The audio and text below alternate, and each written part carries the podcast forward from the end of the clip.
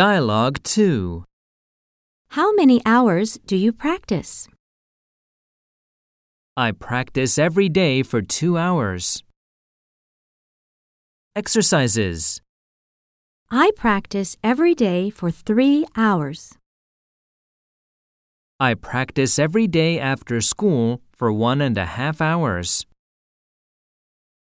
More expressions. On the weekends, I practice at least four hours. I spend 40 minutes a day running before school.